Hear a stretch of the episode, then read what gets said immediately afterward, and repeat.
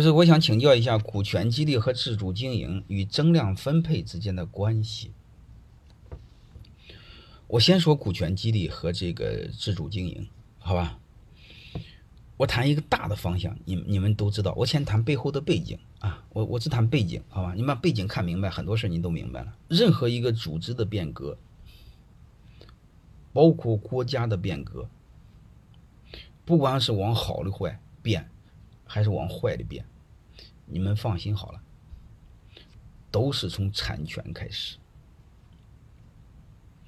要么把草权产权收回，要么把产权。还给我们，你们留意没有？一定是这样。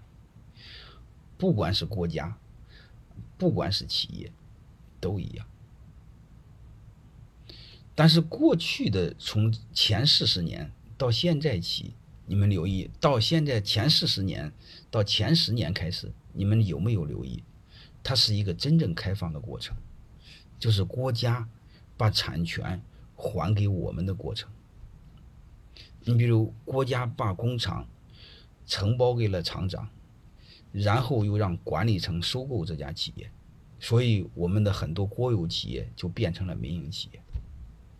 我不知道大家明白没有？然后我们在农村里边，然后先让农民有了可以承包土地，他其实有了土地的经营权，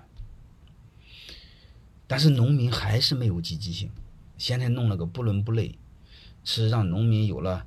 经营权的买卖叫流转啊，其实我认为做的扭扭捏捏，这个做的不彻底啊。要是我的话，啊，直接就行了啊。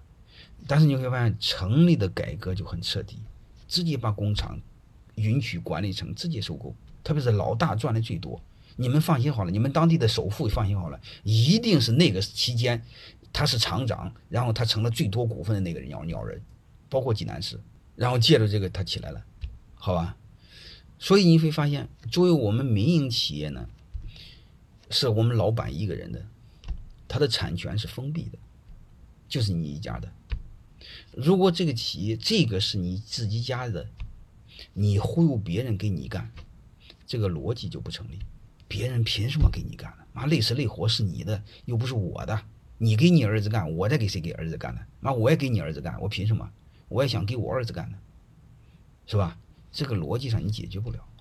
还有一个逻辑你解决不了，就是这个意思。妈，你天天让我累死累活的干，把青春奉献给你。他妈没青春的时候，我青春没了时候，谁管我？是我儿子管我，还是你儿子管我？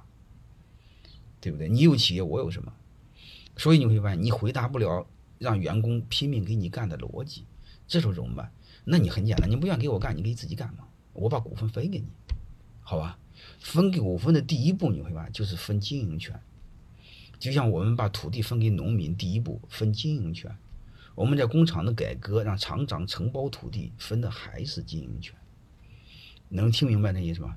股权激励的本质，那个自主经营的本质，就是老板把把部分经营权分给了员工。他分给员工是不是直接到员工？是分给了小组，让小组自治。但是这个东西不能长久，为什么不能长久？你看，农民承包土地，承包承包，他就不愿意承包了，他就开始乱搞，是吧？中国农民农村问题是大问题，包括厂工厂也一样，工厂承包一段时间，他也不愿意承包了，为什么？他奶奶的承包的好的话，你就把我换了，换了给你二奶，给你小舅子，然后他就积极性不高了，是这意思吧？嗯，还有一个，我承包了之后过五年，你又不让我做。然后没必要，我就该该该换新设备的我就不换，把这个企业给榨干算活。